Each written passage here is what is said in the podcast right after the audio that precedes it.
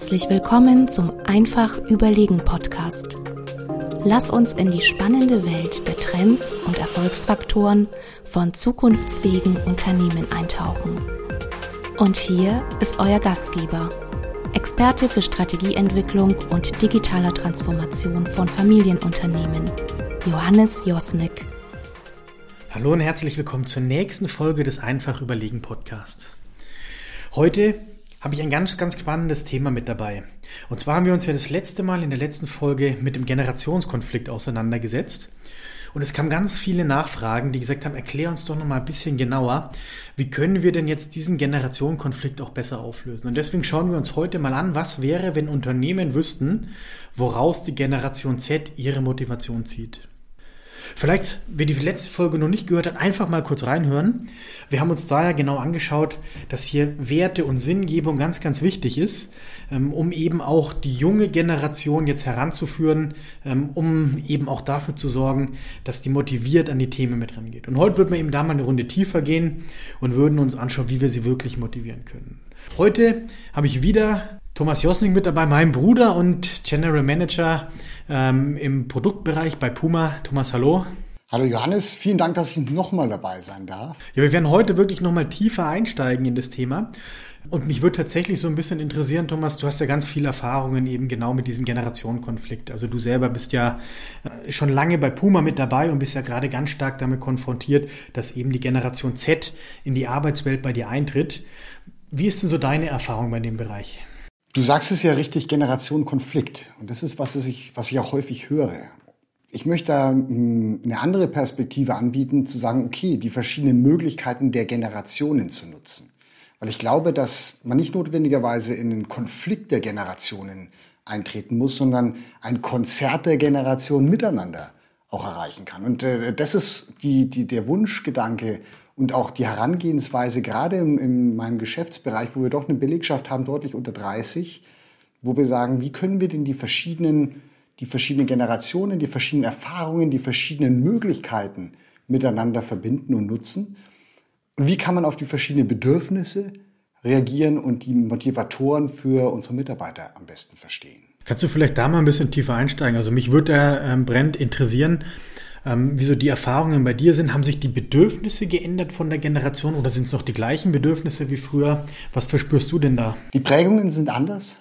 Ähm, die Bedürfnisse, die Grundbedürfnisse, und dann man hatte die Maslow'sche Bedürfnispyramide für, für den äh, erfahrenen äh, Hörer äh, mit den fünf Grundbedürfnissen der, der Menschheit, die sind ähnlich, die sind gleich. Die Ausprägung dieser Bedürfnisse und was genau auch benötigt wird, ist allerdings doch unterschiedlich. Ja, wenn wir einfach mal so, so durchgehen und einsteigen, es gibt ja die, die fünf Bedürfnisse, physiologische Bedürfnisse, das ist so ne, die, die Luft, ne, zu atmen, Essen, Dach über den Kopf, Sicherheit, soziale Bedürfnisse, individuelle Bedürfnisse und Selbstverwirklichung. Und ähm, diese sind grundsätzlich gleich. Und man sagt ja, wenn alle diese Bedürfnisse erfüllt sind, dann hat man wirklich das maximale Potenzial zum, zum Entfalten. Und äh, jetzt bei der neuen Generation als Beispiel, wenn wir schon mal anfangen mit den, mit den untersten Bedürfnissen, den physiologischen Bedürfnissen, in der Kantine, gesundes Essen, es wird viel mehr Wert auf Nachhaltigkeit gelegt. Wenn man da schaut, okay, wie kann ich, und das ist bei uns in der, in der Puma-Kantine eine ganz tolle Geschichte, wie kann ich regional einkaufen?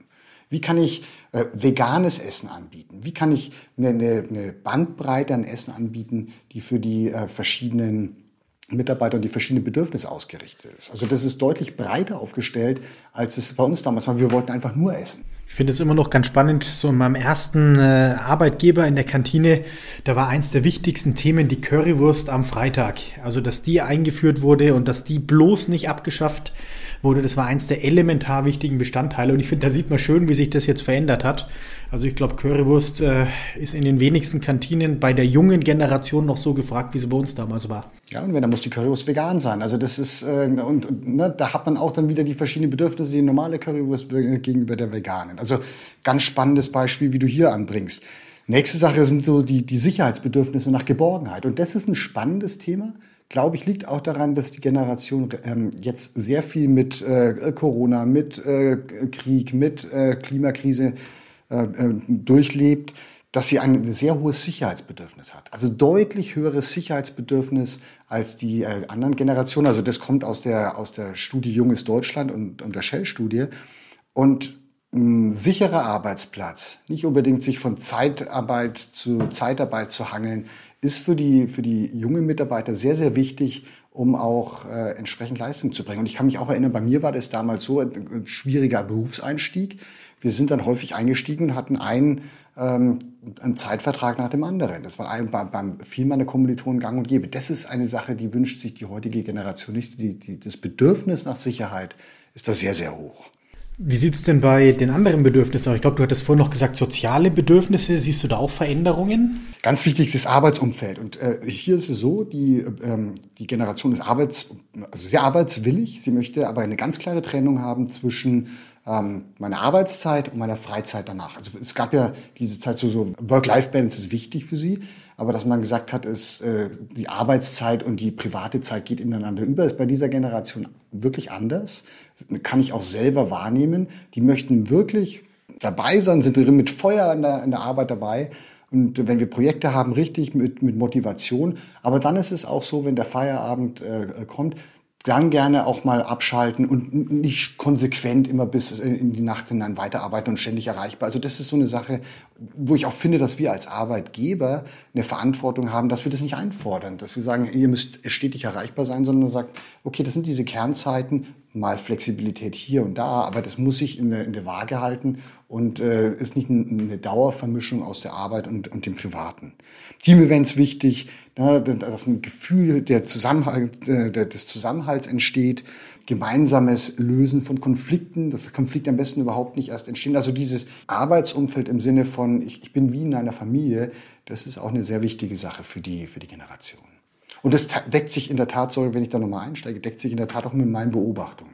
Also tatsächlich, das ist ja so ein Thema, habe ich ganz häufig auch bei meinen Kunden, dass wir in eine Diskussion kommen, ob man jetzt auch den Kickertisch irgendwo aufstellen muss, ähm, ob man jetzt irgendwie ähm, nochmal ein gemeinsames Event macht. Wenn man aber ganz ehrlich ist, das sind mittlerweile schon Hygienefaktoren. Also eigentlich erwartet die jetzige Generation das als Grundsetup in dem Arbeitsumfeld und es ist dann quasi kein Vorsprung, wenn man das anbietet. Genau das gleiche, ich hatte es jetzt gerade bei bei einem äh, Inhaber von einem Unternehmen, der hat mir gesagt, er hat tatsächlich jetzt äh, die Herausforderung, er hat jetzt eine Führungsmannschaft und da sind zwei Leute dabei, die stellen, wenn sie nach Hause gehen, ihr Handy ab.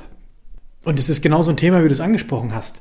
Die sind mit Herzblut dabei, aber wenn die dann um 19 Uhr oder nach so einem harten Arbeitstag nach Hause gehen, dann haben die die Erwartungshaltung, dass sie da eben auch zu Hause sind. Und es ist eine andere Art des Arbeitens, als also auch ich ähm, das gewöhnt sind. Für mich war das früher so irgendwie selbstverständlich, auch nochmal irgendwie aufs Handy zu gucken, mal schauen, ist da noch irgendwas. So, und das ist dann natürlich auch, wie du es gerade angesprochen hast, eine Herausforderung ähm, für eine Führungsmannschaft, dass man da eben auch anders mit den Mitarbeitern umgehen muss, dass man es vielleicht selber gewohnt war oder ist oder es vielleicht auch aus heutiger Sicht machen würde häufig auch eine Planungssache, wenn man ganz ehrlich ist. Ne? Dass man sagt, okay, das sind die, die, die Arbeitszeiten, das sind die Kernarbeitszeiten und da geben wir richtig Gas. Und danach ist auch mal der Feierabend Feierabend. Ich finde das eigentlich einen ganz charmanten Ansatz und auch wieder eine, eine interessante Sache, wie die Generation auch uns als, als Führungskräfte und als ältere Generation in gewisser Art und Weise auch erziehen kann.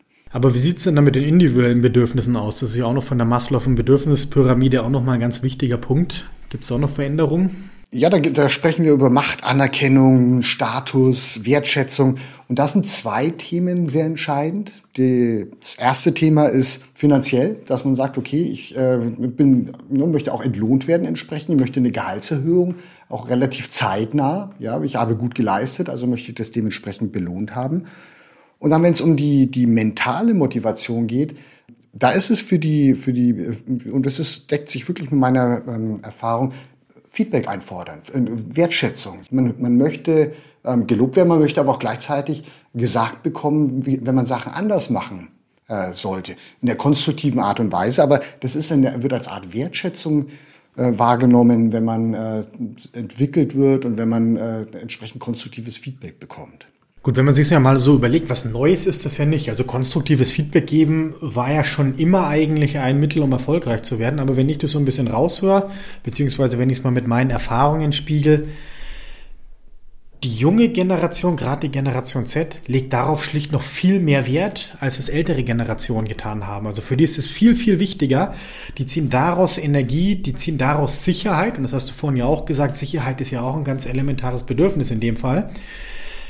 Also heißt es ja auch für die Führungskraft, um die junge Generation wirklich motivieren zu können, offen, wertschätzen, mit ihnen kommunizieren, häufig Feedback geben, damit eben die individuellen Bedürfnisse auch entsprechend gedeckt werden. Absolut. Und äh, das einmalige Jahresgespräch, wo man dann äh, frontal das Feedback bekommt, was man in diesem Jahr alles gut und was man auch schlecht gemacht hat, das ist sicherlich nicht äh, häufig genug. Die neue Generation und eigentlich im Endeffekt auch jeder Mitarbeiter. Deswegen meine ich, man wird ja beeinflusst durch einen gewissen Zeitgeist regelmäßiges Feedback, kurze Schleifen, wertschätzend, aber dann auch zu sagen, hey, hört man zu, das und das hätte man anders gemacht, das baut ja auch eine ganz andere Vertrauensbasis auf. Aber jetzt sind wir ja schon, wenn ich mir das überlege, ein bisschen Gewissenskonflikt, weil auf der einen Seite ist es ja genau, dass du sagst, man lässt sich sehr stark auf, äh, auf äh, die Mitarbeiter ein, ähm, man fördert die Kommunikation, ähm, man nimmt sich also sehr viel Zeit, aber auf der anderen Seite hast du natürlich einen unglaublichen Leistungsdruck. Also gerade als Unternehmer und Inhaber ähm, von einem Unternehmen geht es ja am Ende des Tages auch darum, dass du ein Unternehmen hast, was eine gesteigerte Überlebensfähigkeit hast. Also da kann ich mir schon vorstellen, dass du da in so einen Konflikt auch gerätst. Absolut. Das ist in, im ersten, in der ersten Perspektive sicherlich, wo man sagt, okay, muss ich jetzt so viel Zeit aufwenden, um mich mit meinen Mitarbeitern auseinanderzusetzen. Und ich glaube ganz aufrichtig, die Zeit ist wohl investiert, weil es die, die Widerstandsfähigkeit einer, einer Geschäftseinheit, eines Unternehmens deutlich stärkt, wenn die Kultur gefördert wird. Und dann, wenn eine Leistungs-, eine, Kultur kommt auch einher mit einer Feedback-Kultur, mit einer wertschätzenden Kultur. Und da ist das Ganze viel nachhaltiger aufgebaut, so dass ich persönlich glaube, dass die Investition in Kultur und in, in den Mitarbeiter ein ganz essentieller Bereich ist, um äh, auf, auf neue Herausforderungen gut zu reagieren. Und dann eine Sache, ich weiß, du bist in der Strategie tätig, man sagt ja Culture eats äh, Strategy for Breakfast. Und davon bin ich auch hundertprozentig überzeugt, dass ein, ein, ein Team, die, die stark zusammenhalten, die, die auf der menschlichen Basis sehr gut funktionieren, eine ganz andere Widerstandsfähigkeit hat. Und dann Strategie ist wichtig, aber das ist die, die, die andere Sache mit, mit Kultur ist wirklich die, die Grundbasis. Aber das kann ich tatsächlich unterstreichen. Also man kann eine noch so gute Strategie haben, wenn man es nicht schafft, die Leute kulturell mitzunehmen, ja, dann wird es ganz, ganz schwierig. Da kann ich nur sagen, toi, toi, toi, viel Erfolg. Ähm, aber besser wäre es ja, wenn man eben dann auch, ich sag mal, was Sinnstiftendes schafft. Und da sind wir ja wieder bei Maslow.